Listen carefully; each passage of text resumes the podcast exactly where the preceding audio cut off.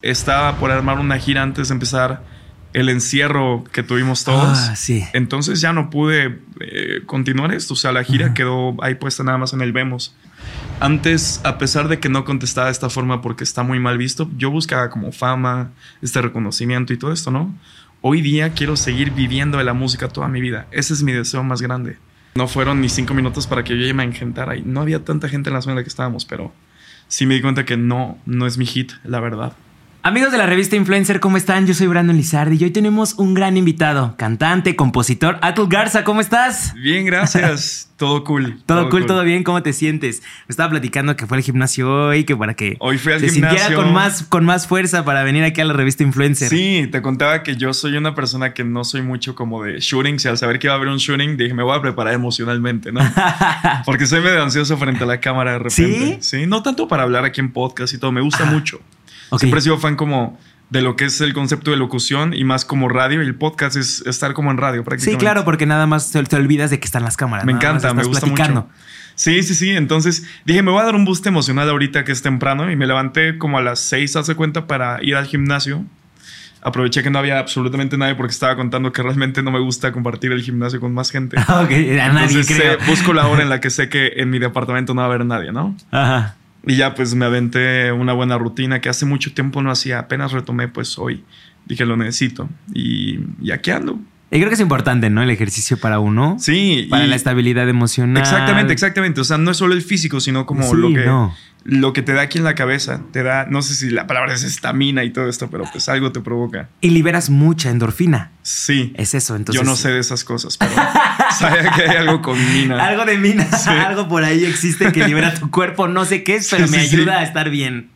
Sí, me lo dio, me lo dio. Ahorita ando con todo. Eso es todo, eso es lo importante. Ajá. Estar con toda la actitud y disfrutar este, pues, este momento grato. Sí, está a gusto. Platícame de tu nuevo disco, Una Fresa. Mira, este disco, más que un disco, me gusta llamarlo como una compilación, porque es algo muy fuera de lo común haber sacado 28 canciones dentro de una producción musical. Sí. Es muchísimo. Es algo que no es recomendable para ni- nadie. O sea, ningún artista debe hacer esto. Eh, debes atacar como unas 10 canciones máximo aproximadamente, ¿no? Porque 28 es algo fuera de lo usual. Sí, son muchísimas. Yo se- decidí hacerlo porque es más una compilación. Son canciones que he sacado durante 5 años y no tenían como un destino de estar en un disco. Eran sencillos nada más. Ok. Pero yo soy de darle orden a la carrera. Entonces, si desde mi último disco que se llama Totalidad Totalidad. que fue hace unos 5 o 6 años, no había sacado otro disco, como que quise darle un inicio y un cierre a esta etapa en la cual estuve como en un eh, hiatus, le dicen en Estados Unidos, un, un momento que estás como lejos de, como Claro. sin un plan y regresas. Eh, fue como cerrar nada más una etapa. Ok. Eso es una fresa, es una compilación de cosas que estuve lanzando, colaboraciones muy benéficas y aparte una estrategia de marketing, porque al momento de tú juntar tantas canciones que ya tuvieron su auge y otras son completamente nuevas, en un mismo lugar se suman los streams en total que tiene cada una de ellas. Sí. Y ya para el primer día ya podía yo presumir que el disco tenía 43 millones o más streams. Ok. Entonces eso sirve demasiado, ¿sabes? Sí, porque también ya hay canciones que ya las escucharon mucho antes, ¿no? Sí. Como yo te decía ahorita, yo lo conozco a él de Uf. un concierto aquí en la Ciudad de México de un festival de música urbana en Claro. donde te presentaste abriéndole también a Kevin Roldán Ajá. y con el sencillo Sola, que no tenía disco. No tenía disco. Creo que sí. creo que en ese entonces todavía no era parte de totalidad del pasado. Apenas iba saliendo, creo que sola. Sí. Y, y apenas me estaba dando el 20 de que esa canción me estaba haciendo un hit. Porque yo era popero, 100% pop. Hacía música al estilo CD9 cuando ellos estaban en su auge y todo esto. Sí, sí, pues, sí. tureábamos juntos. Y saqué esta canción de sola por internet nada más porque dije, no le veo pues un futuro tan grande. O sea, este no es mi estilo. Ajá. Y madre, de repente se volvió mi estilo. Ya tenía que hacer ese tipo de música. Sí, que era lo que más Esa a lo mejor vendía, ¿no? En Sí. ese entonces. Y no, para también, nada, hermano. no. Fíjate que sí considero que fui el primer juvenil en hacer reggaetón aquí en México. No había realmente como una tendencia mexicana de reggaetón. Sí, Igual no. y se empezaba a escuchar Maluma y todo este rollo aquí en México y ya era... Maluma me lo contaba en Colombia, que no era muy fresa su música, le decían entonces que a él no le gustaba venir acá. Eventualmente ya se volvió como algo más popular en todos lados y cambió por completo como el chip y ya el reggaetón era el nuevo pop. Pero eso fue como el momento de transición, por eso yo saqué sola por internet. Dije, esto no es mi estilo y de nadie. Y, y las disqueras justamente me decían, este no es el estilo, no saques esto. Ajá. Y, y, pum, de repente vimos los números que empezó a tener sola y todo. Es que tenía muy buen ritmo. Yo sí me acuerdo perfectamente y de Sí, hecho la venía gusta. escuchando para recordar viejos tiempos. Qué chido. Y dije, sí, o sea, me acuerdo y me transporta muchísimo al 2016, 17. Ni yo me 16, acuerdo, No me acuerdo. Pero fue por en ese entonces, o sea, más o menos por Sí. esas fechas.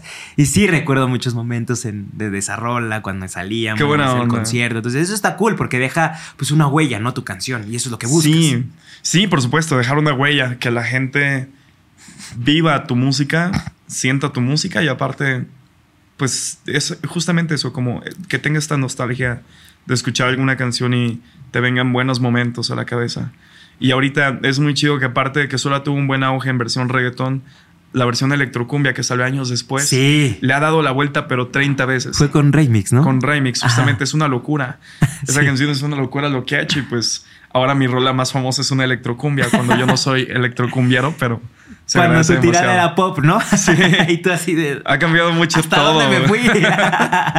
Oye, ¿y estas nuevas rolas tú las compusiste o tuviste a alguien más?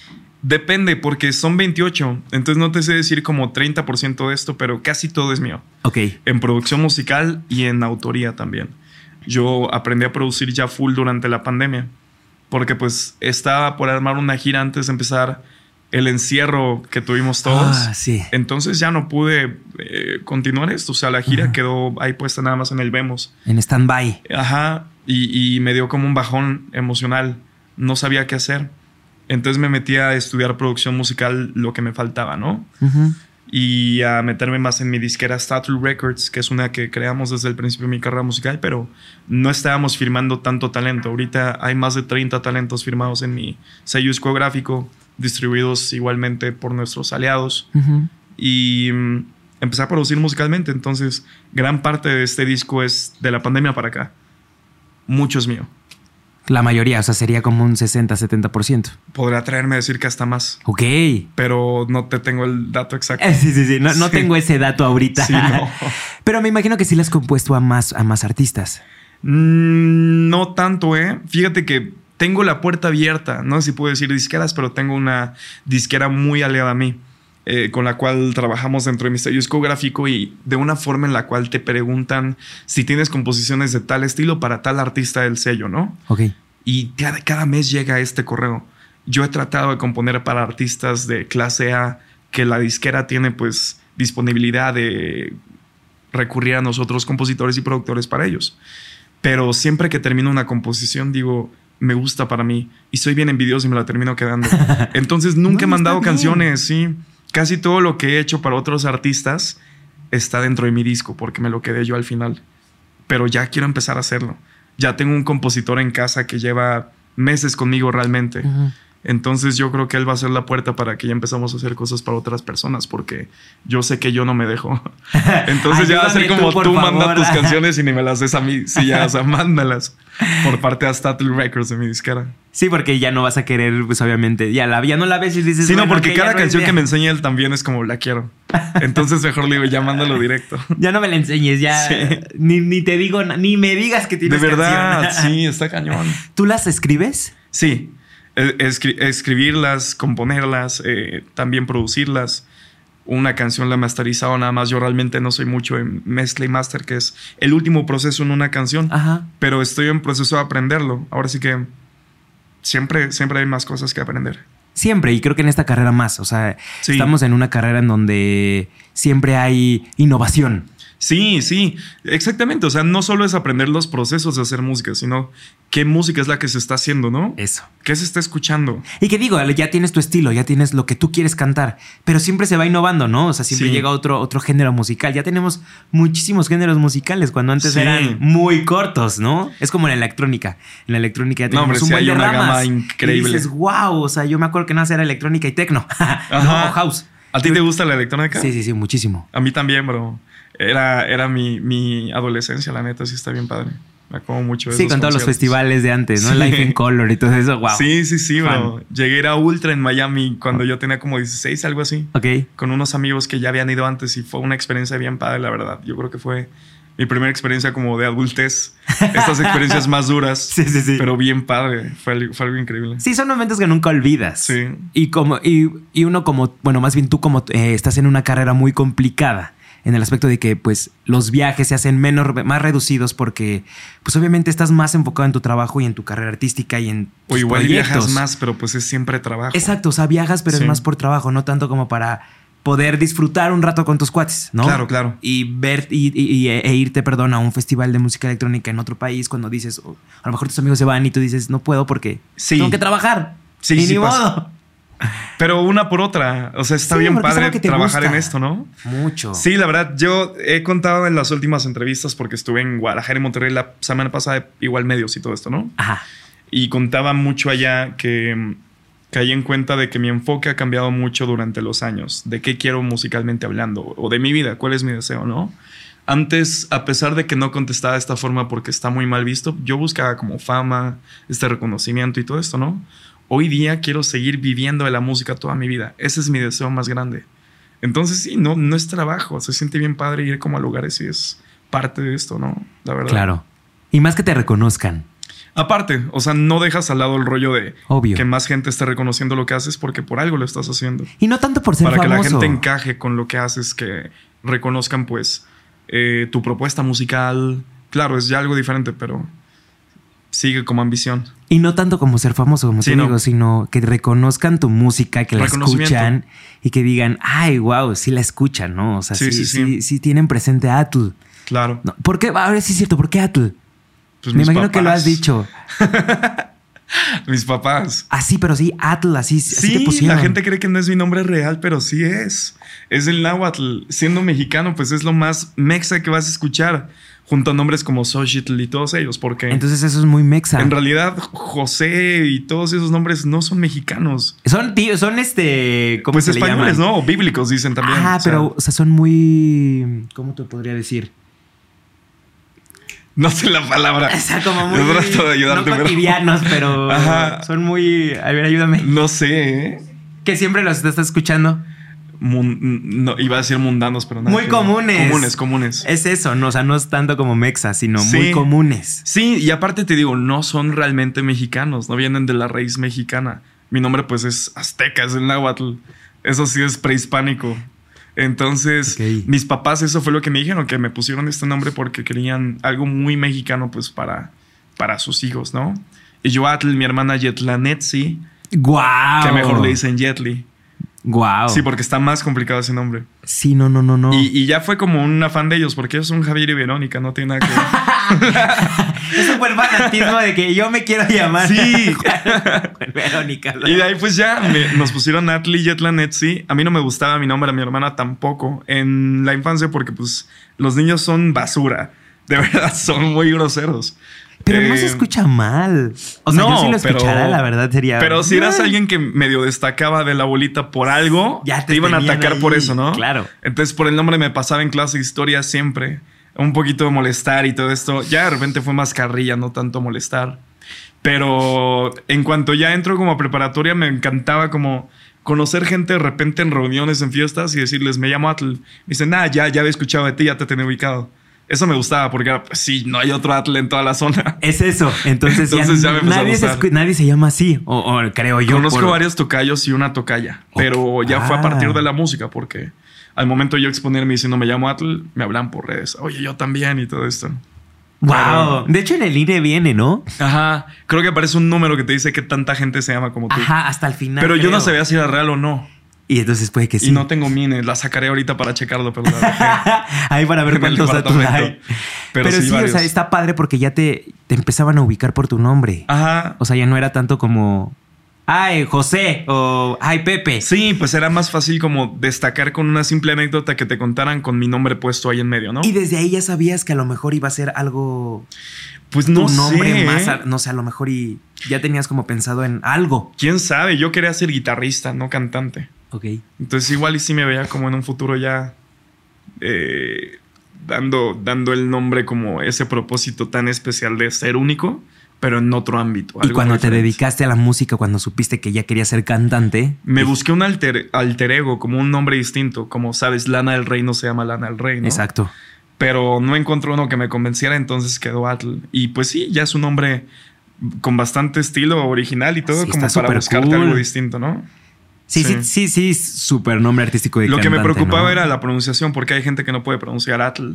Entonces, pero se ha sabido lidiar. O sea, sí hay lugares en los que me dicen Atel, Atul, O. ATL. O ATL, sencillamente. ATL. Ahí Pero viene pues. ATL. O sea, termino yo siendo todo eso. Pero está padre porque es muy, pues, único. O sea, no hay, no hay artista o no hay. no- porque yo, yo dije, a lo mejor son, son siglas. Nunca había visto una entrevista o algo Sí. En donde dijeras como tal, porque yo decía, ¿por qué Atl, no? Ajá. Pero dije, a lo mejor se llama Antonio. Torres López. Ah, no sé, ¿no? Es la que yo siempre digo, pero ya, ya quemé el chiste, ya lo dije demasiado. Entonces dije, pues sí, a lo mejor. Y- pero está súper padre, o sea, que tengan ese nombre Mexa, Ajá. porque, pues sí, es único, diferente, innovador y aparte le da el toque a tu. a Sí, tu- claro. A tu carrera, ¿no? Ahora como cantante. Sí, oye, oye, qué chistoso ahorita que dijiste esto de Antonio. Eh, hay veces en las que sí aplico como esta. Hay gente que duda seguramente cómo me llamo, porque en las fiestas de repente, si me dicen, tú no te llamas Atli, digo, no, pues obviamente no. Ajá. O sea, ¿sabes? les digo como el juego y termino siendo Toño para esas personas o algo por el estilo. Y me divierte demasiado, me gusta mucho, me, me gusta, me gusta jugar con la Nombre, gente. este. Otra, otra, otro, ¿cómo se dice? Otra. Eres otro en una Sí, claro. fiesta. Antonio o Alberto, ahí me invento cuál de los dos. Alberto. y ya cuando ven tus redes, de, "Ah, estuve con él. Sí, ¿No? sí, sí, pero es muy divertido, la verdad. ¿Cuándo iniciaste? ¿A los ocho años?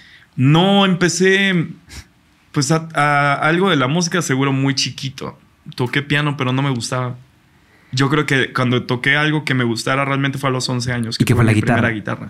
Porque a mí me gustaba mucho Guitar Hero, un videojuego. Sí, sí, sí, Entonces ahí dije, yo quiero tocar guitarra. Y de los 11 a los 14 puro tocar. Me gusta mucho el metal. Yo no soy como escuchar mucho lo que yo hago cuando estoy en mi tiempo libre, la verdad. Ya. Me gusta el metal, me gusta un rollo más alternativo, Radiohead, Deftones, Bjork. Pero Qué loco, ¿no? sí. Pero, pero poco a poco me di cuenta que tenía una voz bonita. Mis amigos, yo tengo una banda como de metal con unos amigos. sí. Y como no había cantante, era como, no, pues el que mejor cante, ¿no? Y me ponían a mí a cantar. Y de repente una exnovia a los 15 años fue, fue su fiesta de 15, ¿no? Y decidí yo subirme a cantar porque me decía, tocas padre, pero ojalá cantes algún día. Y de ahí me di cuenta que a la gente le gustaba mucho mi voz. Ajá. Empezaba yo a cantar en primeras comuniones de la zona, en festivales de la escuela. Y siempre era eso lo que me, me chuleaban demasiado. Pues claro, porque comercialmente el metal no llama mucho la atención, como aunque Sí, toque muy perro y todo, como que no me chuleaban eso. Y, y, pues obviamente la voz era pues también diferente, ¿no? Es- En esa Sí. edad es como cuando apenas va como transformando. Sí, todavía escucho el primer disco, que fue a los 17 cuando ya empecé a dedicarme a esto profesionalmente. ¿Qué es cuando sacaste sola? No, fíjate que sola fue como a los 18 y medio. Pero aún así 19. se escucha tu voz más, Más chica. chico, más chico. Sí, sí, sí. Pero todavía el disco pasado, uch, o sea, es, es algo muy chistoso. y está bien padre, voz. ¿no? Escuchar todo ese tipo de canciones Sí. de antes porque dices, "¡Ah! esa es mi voz. Sí, sí, sí. Ahora esa era y Suena muy va- cute. Y cómo va progresando. Y ahorita ¿Cómo- que en- tengo una gira que ya te platicaré eso igual ahorita, estoy practicando las canciones nuevas eh, y aparte las de hace mucho tiempo, que las metí en el setlist, ¿no? Entonces chistoso escuchar cómo se escucha ahorita mi voz cantando esos temas, porque sí era, era diferente, no muy diferente, pero sí era pues otro trip, la neta. Sí, pues sí cambia. Obviamente tiene que cambiar la voz. sí, sí, sí. Te escucha juvenil, pero de todos modos ya no se escucha cuando tenías 17, 18 años. Nena, déjame entrar. Sí, pues ya no, no lo tengo. Ya no hago esos agudos. No, ya, sí, ya, ya progresó. A ver, y platícanos de esta gira que, que- que viene, porque fue la que, pues, pospusiste por la pandemia. Ándale, o sea, no esa exactamente, Sí, no, pero es como... Porque en realidad en ese momento había el plan de la gira, pero estábamos en promoción, que hacemos como previamente a la gira una promoción. No Ajá. había realmente una gira armada. Sí un setlist, pero pues nada más. Ahorita, a partir de octubre del año pasado, yo me metí al estudio para empezar a producir por completo la gira. Algo que no había hecho. Te digo que estoy siempre buscando como cosas nuevas. Para mí, para mis artistas. Entonces dije, ¿qué me falta? Pues aprender a producir conciertos para los demás. ¿Y quién es el mejor experimento? Pues yo. Lo voy a hacer conmigo y si me sale bien ya lo puedo ofrecer a otras personas. Claro. Y fue una friega, fue algo muy desgastante, la verdad. Fueron muchos meses de trabajo, es demasiada chamba. Antes yo contrataba gente para que me hiciera esto. Pero me tocó producir los arreglos en vivo. ¿Qué hace cada instrumento para adaptar en vivo la canción, no? Los remates de la batería, los agregados, no sé, compases de más. Los videos de la pantalla atrás también son míos. Ahora sí que hice a full esta gira y eso lo hace muy personal. Fue desgastante, fue algo pesadísimo, no lo quiero repetir en mucho tiempo, pero fue algo muy padre que ya por fin está hecho y ahorita a ver cómo son los ensayos se siente bien bonito, porque si digo, esto fui yo, o sea, yo lo hice. Claro. Es, lo más trabajo. personal que he mostrado a la gente y esa es la nueva gira que se llama Nene Fresa Tour, Nene Fresa Tour. porque yo soy Nene Fresa y es mi tour. Sí, sí, sí. Y tú lo creaste y tú lo hiciste y Sí, tú lo sí, estás sí. haciendo para todos. Sí, sí, sí. Aquí en la Ciudad de México, ¿dónde te presentas? En el lunario. En el Lunario. Ahí voy a estar el 20 de mayo. O sea, ya. Ya. Ya falta nada. Digo, esto sale después, pero. Pero seguro estuvo cool. y tú ya estuvo Hasta increíble, podríamos- bien. Hasta podríamos fondear con imágenes del mismo concierto, porque pues ya, ya va a haber pasado. Lo vamos a grabar muy bonito. Estaría padre que. Ya no tienes, ya no hay boletos, estaría padre que, que regalaras. ¿Hay para- boletos todavía? Sí, Ah, sí, súper. podemos regalar, por supuesto. Para aquí en la revista, para que pues la gente vaya y disfrute un rato de, de este gran show. Me late, me encanta la idea. este pues para todos, ¿no? Y, Sí. está padre porque pues es tuyo, ¿no? Tú lo Sí. creaste y digo, el lunario no es muy grande, pero ya presentarte tú solo, con tus fans, con todo. Sí, ya es, algo otra cool. onda. Y es que, ¿sabes qué te digo? Llevo como 5 o 6 años sin esto, pero eh, llevaba ya mucha carrera como en cuestión de los conciertos y el volver a pisar el lunario después de tanto tiempo y que haya tan buena respuesta me tiene muy feliz. Claro. Me dice que ahí seguimos. Sí, exacto, sigues en el, pues en el camino, vaya. Y todavía que tú lo creaste, pues obviamente más todavía va a ser tuyo Sí. y lo haces más tuyo. Sí, ¿Hasta sí, dónde vas? ¿Hasta dónde abarca esta gira? Ahorita empezamos con tres fechas. Es Ciudad de México, Monterrey creo que va primero y luego Guadalajara. Me voy de vacaciones y después de verano ya vamos a empezar con las que restan, que son plazas importantes para mí, ¿no? Claro. Aguascalientes, Mérida, Jalapa, Veracruz, San Luis Potosí, Puebla. No sé si se me escapa alguna otra, pero van a ser como unos 10 lugares en total. 10 un poquito más. No más, está increíble. Y Sí. todas tú la creaste, o sea, tú de todos los, Todo. de todos los estados tú, tú, tú estás llevando todo. Todo, todo, todo. Lo único que no hice pues fue la coreografía, porque yo no soy no soy bailarín. No, pero pues digo, o sea, sí tiene mucho que ver. O sea, Sí. ya, ya el haber creado toda esta parte de tu show, porque pues dices, antes me lo creaba, ¿no? Ahorita yo lo estoy creando. Y eso está bien Sí. padre porque eso habla de que quieres seguirte, pues a lo mejor y en un futuro dices, ok, voy a contratar a alguien que me haga otra gira, ¿no? Y yo también le meto de lo mío para que se haga una gira más fuerte y algo más cool. Ajá. Pero seguiste instruyéndote y la pandemia no te acabó en eso, ¿no? Porque muchos pues se quedaron así de yo lo que hago, ¿no? Y pues tú Sí, sí, te metiste a estudiar y te metiste a, hacer este tipo Sí, de todo, de todo. sea, era, y- era mi forma de progresar porque te sientes encerrado en tu casa. Sí toca, creo que a muchos de nosotros nos enfrentamos como a nuestros propios demonios, ¿no? Porque sí, igual y les tocó como a mí, que yo estuve con mi familia.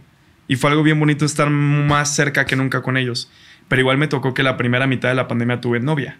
Ok. Y cortamos y de repente te sientes bien solo, se siente bien feo que... O sea, cortaste en esa parte de la pandemia. Sí, entonces pues es bien duro, empecé a tomar terapia y ahí fue que empecé como a volverme más productivo en otros aspectos. Yo no hacía mucho ejercicio en ese entonces, ni le metía como más ganas a la producción musical, digo, yo lo dejaba en maquetas, hago maquetas y ya, pero hacer producciones completas es otra cosa. Sí. Entonces ahí me empecé a instruir en esto. Y es bien complicado, ¿no? Porque Sí. como dices, los demonios llegan a ti y más en una pandemia donde no sabes, pues a qué hora vamos a, a qué hora va a terminar, ¿no? O qué va a pasar. ¿Y la qué estás incertidumbre la haciendo? tenías a tope. Entonces todo el tiempo encerrado. Ya había pasado un año, imagínate, o sea, Sí. ¿qué fueron? Dos años de pandemia. De- del momento de encierro fueron dos años. Sí. A, a mí me, me pesa demasiado pensar en eso. Justamente yo platico que estoy por cumplir nueve años de carrera musical, pero Wow. por mí serían siete nada más. Esos dos años de pandemia no los cuento. Fue como Pues yo digo que sí porque instruirme un poquito como en unas partes detrás de cámaras, hace cuenta. Exacto, pero Sí. yo digo que sí porque seguiste, o sea, y creo que no dejaste redes sociales o algo así, entonces... Es como cuando miente una persona de su edad, ¿no? Sí soy. Era, Sí. era. era, era. Justamente. ¿Y yo cuántos tienes? ¿20? Nah. 20 siempre. ese, siempre, ese siempre va a quedar ahí, siempre, Sí. siempre. Pero sí es complicado porque pues esos, esos dos años, pues te, formaste, te, te, creciste como persona, porque el tomar terapia también es muy, muy importante. Fue un crecimiento duro. La verdad, acabando la pandemia, pues ya tenía estos nuevos talentos que anteriormente no los aplicaba musicalmente hablando. Ajá. Y pues seguí en terapia igualmente. Me mudé casi, casi inmediatamente. Fue algo como muy padre, la verdad, este momento de conocerme un poquito y ver que estaba mal con mi persona, ¿no? Claro. Que se puede mejorar.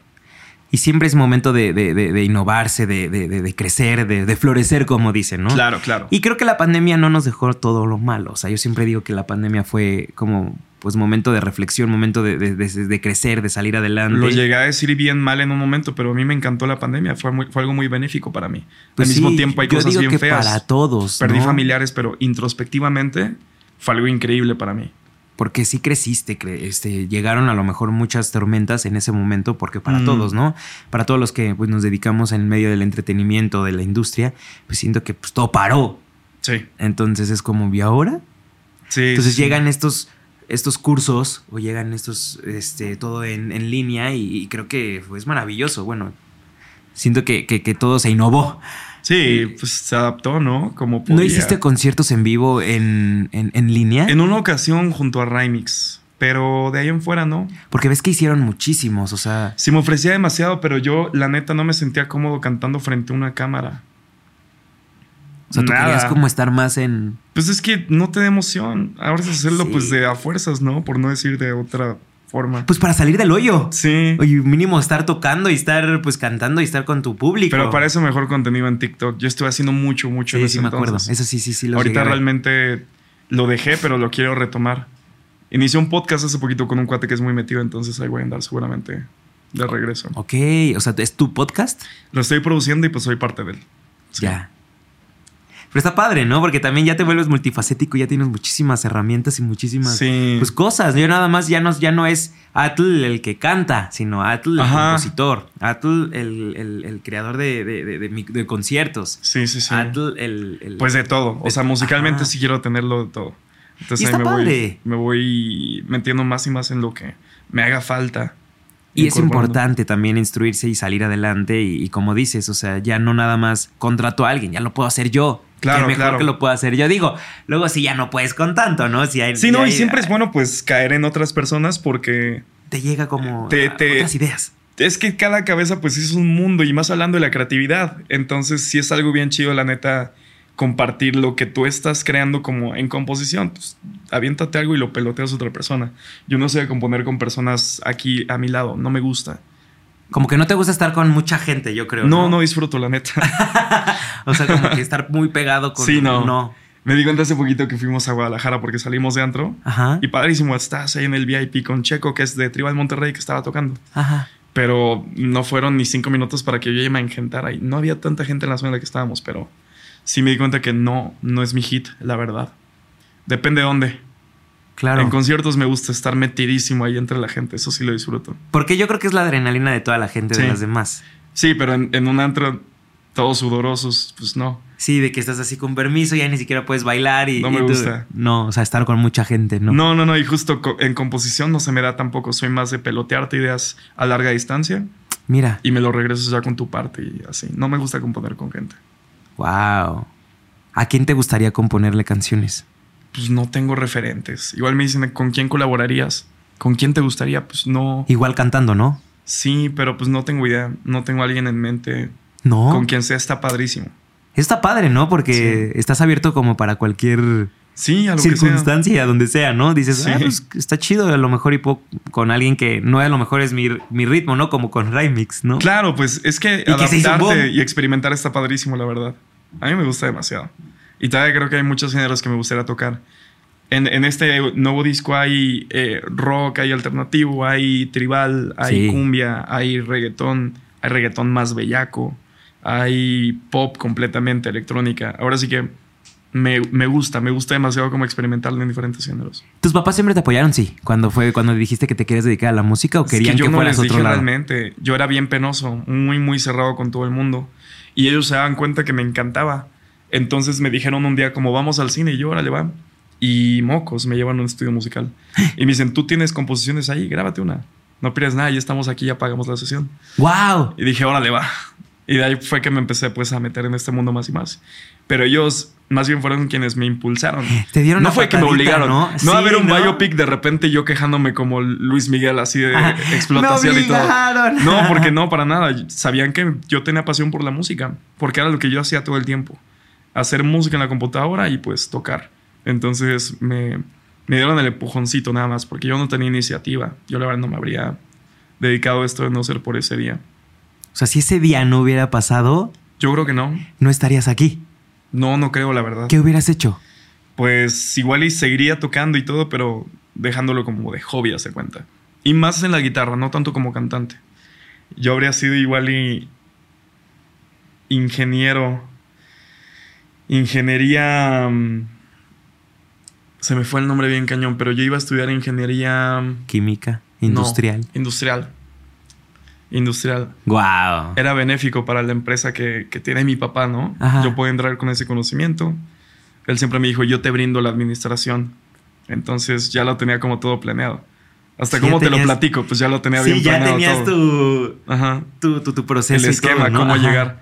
Pero no, te digo, mi familia siempre fue relajada en el sentido, pero lo que te guste. Esto es lo que podrías hacer, pero lo que te guste. ¡Qué padre! Sí. Qué padre, porque no, no pasaste por el proceso de eh, no me apoyaron o. o- Que mucha gente sí. que mucha en este gente medio ahorita está muy todos. sonado. Sí. Que porque a lo mejor y no van a vivir de esto y todo. Pero es complicado para esa gente. Sí, sí, claro. Porque pues obviamente no pueden ser pues, ellos mismos. Y tienen que, Que- estudiar otra cosa que no es. Pero se le admira demasiado a la gente que le batalla, ¿no? En- Claro. En, Status Records tengo firmados a varios artistas que igual no cuentan con el apoyo mínimo, no en un principio, de sus familiares. Ya eventualmente que ven que empiezan a hacer números y sacar pues más y más rolas, ser constantes. Me tocó un cuate que pues lo admiro demasiado, que pues no diré nombres porque esas son historias más Íntimas, personales, ajá. ¿no? Pero le está yendo chido y ya su familia lo volteó a ver y le dicen, oye, pues para un disco te apoyamos por esto, ¿no? Wow. Y pues está, está padrísimo, la verdad. Es o demostrarles, no, por no decir callarles la boca porque no es tu familia, ¿no? Eso es más como con los haters, haz de cuenta. sí. Demostrarles que pues realmente hay ganas y que sí se puede, pues en este medio. Es como dices, demostrar que sí puedes lograr hacerlo y que, y que es tu pasión y que es lo que en verdad te gusta y eso es lo que te va a hacer feliz. Sí, A lo mejor en el proceso, pues vas a quedarte con muchos, pues nos, ¿no? sí, por supuesto. Y, y- Pero como en todo, ¿no? Ah, claro. Y, y llega un momento donde pues tus papás dicen, pues sí, la verdad esto es lo que le gusta, ¿no? O sea, ¿para qué nos vamos por otro lado en donde no?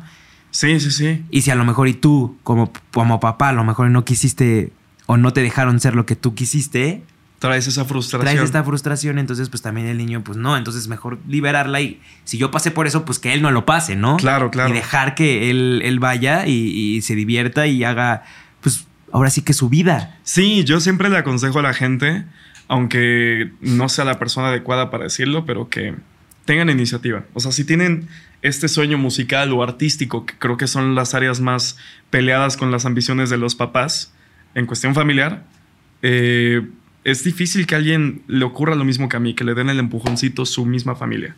Entonces, si ustedes no tienen iniciativa, no va a pasar absolutamente nada. Lo importante pues es agarrarse el coraje y decir como, no lo intento, no pasa nada, ¿no? Inténtalo.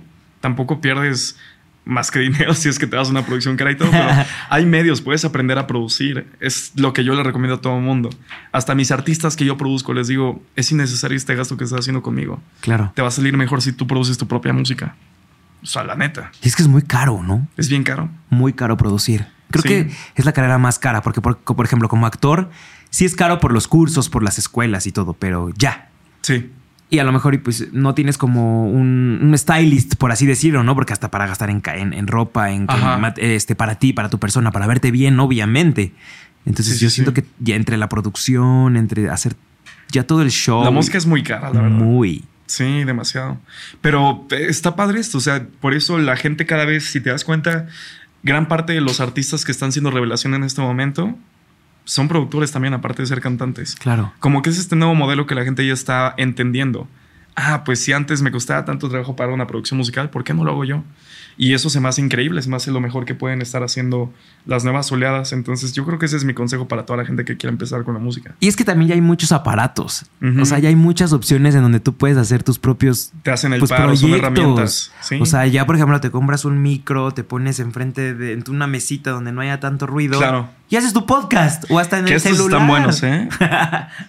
Esto lo estoy viendo y ya para lo el puedes mío. hacer y ya lo puedes hacer en tu propia casa, ya lo puedes hacer en es tu proyecto, ya es tuyo. Sí. Y a lo mejor puede tener un chorro de éxito y dices, no inventes, yo empecé en mi cuarto con un micrófono de 200 pesos y creé cosas increíbles y ahorita ya estoy en Spotify. Sí, es bien loco, ¿no? Pensar en el entretenimiento, cómo ha cambiado en tantos años.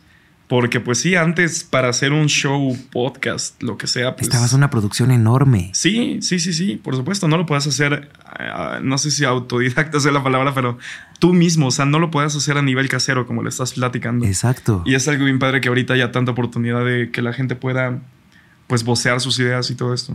Y no nada más a los que se quieran dedicar al entretenimiento ni nada, sino puede ser podcast de, hasta de lo que te dedicas, ¿no? Siendo Sí. abogado, siendo doctor, siendo maestro, lo que tú quieras, pero ya lo estás. Que hablando ahorita con la stylist acá estaba platicando que un- el anime nos gusta, ¿no? Un podcast Ah, sí. siempre lo he pensado, así que quiero hacerlo, la verdad. Y, y el público es muy amplio. Va a haber público para eso, por supuesto. Mucho, o sea, hay Sí. convenciones en donde se llena y van muy cosplay y hacen cosplay y wow, o sea, y, y se producen y dices, qué increíble. Sí, yo no soy tanto de producirme, pero me encanta, me fascina. Sí, Entonces, y, vas y los ves y todos cómo se sienten y todo. Yo antes sí decía como, ay no, por. ¿No? Yo también, yo decía como qué ridiculez el anime y no sé qué tanto. Pero ahorita cuando fui a una convención dije, ay, wow. está divertido, ¿no? Está muy padre. ¿Por qué? Porque todos van y se divierten, son ellos. y Sí, dices, claro. Ay, qué chido. Sí, sí, son pues no- no, van a la fuerza. Es, es un gusto, un placer para la gente que va cosplayada o que simplemente van a dar la vuelta. Sí. A mí me gusta. Oye, ¿qué sigue para la parte de la gira? Pues es el enfoque principal que tengo la gira. De ahí en fuera, le cuento a la gente que igual estoy trabajando en un nuevo disco ya más centrado en un solo género. Y pues un disco planeado, porque este, te digo, es una compilación de muchos años que no tenían realmente un rumbo estos sencillos. Y con otras canciones nuevas, ¿no? Sí, sí, sí, sí. Me gustaría ya dirigirle un solo género musical. Estoy trabajando en canciones, pero tampoco te diré que ya tengo los sencillos ni nada, porque prefiero no hacerlo a la fuerza. Así de, esta semana tiene que quedar. No, pues dejarlo fluir. Si no, la verdad, de repente como que queda muy forzado o no promuevo lo que me gusta. Claro. Entonces yo quiero hacer música, pero no tengo fechas, no tengo nada. No, no hay nada. ¿Y cuál es tu top 5 de todas las canciones que has sacado? Así rapidísimo, de las que primeras que se te vienen a la mente. Me gusta mucho Cómo te va, me gusta mucho Mal, que esas dos van juntas en Sí. mini EP. Me gusta mucho XXO, me gusta mucho... Voy a dejar fuera sola porque pues ya es medio obvia, ¿no? Me gusta mucho... Es que sí es muy buena. Me gusta, me gusta. Actualmente una que se llama Almas Gemelas, que es con Teo y Diego. Y por último voy a poner Rascacielos. Esos son de mis favoritos ahorita. Anótenle club de fans para que Sí. sepan cuáles son las canciones de tus favoritas de toda su- tu carrera. Sí, de ahorita yo creo que sí. Y cuando cortaste con tu chava, eh, ¿no creaste nada? Sí. Es, es un rollo. Mi vida amorosa ha sido un rollo. Porque a- aún de repente puede que pase. Yo me llevo con mis exnovias demasiado bien. Entonces sí llegué a componer, pero incluso compuse para otra exnovia. Y hay un video musical. Que no sale ella, obviamente. Pero con mi exnovia con la que había cortado, realmente no. No, sí, sí sale ella, sí sale mi exnovia. Ok. Digo, me llevo con ellas. Somos amigos. Nunca acabamos realmente muy mal. Pero Muy mal, o sea, mal. no sí, suelo mal. componer de mis cuestiones personales más que una canción que hice después de cortar con exnovia, pero para, para otra, otra exnovia. Ahora sí que surgió. No forzo la composición y pues ocurrió. El componer es como un curita a tu corazón, sí. Pues es que no lo hago mucho de situaciones personales, entonces Claro. no te diré que sí. O sea, no te saca como de ese, de ese caos de tu vida el, el componer. De situaciones personales casi no lo aplico como ese tipo de terapia. Pero pues por supuesto que sí. Cuando me siento estresado y todo esto, pues procuro agarrar la guitarra y componer algo. Nada más en esas situaciones como que no recurro mucho a la composición. Y como para ti, nada más dejártela ahí, nada más. Eso sí me gusta. Sí, sí, sí. Y eso está padre. Sí. Porque ya no la sacas y eso ya nada más queda ahí. Y ya. Que soy, soy envidioso. Sí me gusta que lo mío, mío, Sea tuyo. Totalmente. pues sí, en parte sí, claro. Sí. Ah, eso es Podría ser una red y una green flag. Ándale. Ajá. Entre las dos. No, no, no, pero musicalmente hablando nada más. Sí, Sí, no, tampoco soy posesivo de esa manera. No, no, sí, no me considero tóxico. sí. Atul, pero muchísimas gracias, Gracias por haber estado aquí en la revista Influencer. Espero que te la hayas pasado muy bien. Sí. Que estés mentalmente ya preparado para tu shooting, Uf. que va a estar increíble. Vamos al gym de una vez. Otra vez. Y que pues sigan los éxitos de esta carrera, que yo Gracias, sé que hermano. vienen muchos más, que a pesar de que ya son nueve años, todavía, pues yo digo que Siete, siete. nueve, porque yo digo que son nueve, porque la pandemia... eh, Fue parte, cosas. fue parte de, sí, por Aparte supuesto. hiciste cosas, y eso Sí. sigue contando, y no, no paraste, o sea, no es como que dijeras, ok, me voy a dar un break, no, seguiste, Sí, eso es lo importante. Y, y me imagino que canciones que a lo mejor pudiste haber pensado en esa pandemia ahorita están en otro disco, o van a salir en un disco. Puede ser. No, Ni yo me acuerdo. Es que compongo mucho. No sé dónde está, están las entonces- canciones. Entonces, nueve años de carrera y los que Sí. faltan, porque sabemos que te vas a dedicar a esto por mucho tiempo más, hasta que, Claro. hasta que la vida te dé, Sí, ¿no? sí, sí. Y, y, pues muchísimas gracias, que vengan todos los éxitos y mucha, mucho éxito en tu, en tu, en tu, en tu concierto en, en el Lunario. Gracias, hermano. Muchas gracias. ¿Algo que le quieras decir a todos tus seguidores? No, pues chido. Gracias por todo. Gracias por estar aquí pendientes si es que se quedaron todo el podcast. Y pues los veo próximamente en donde sea que nos tengamos que ver. Porque ya haber pasado el concierto seguramente para este Sí, ya, momento, ¿no? claro. Gracias por el concierto. Estuvo increíble. Estuvo un matón, me encantó. es todo lo que hay que decir y pues seguro Amé todo. Sí. Amigos, esto fue todo por hoy. Suscríbanse al canal. Ya estamos en todas las plataformas digitales, la revista Influencer, con un capítulo más de este podcast. Atul Garza. Muchas gracias, amigos. Nos vemos a la próxima. Yo soy Brandon Lizardi.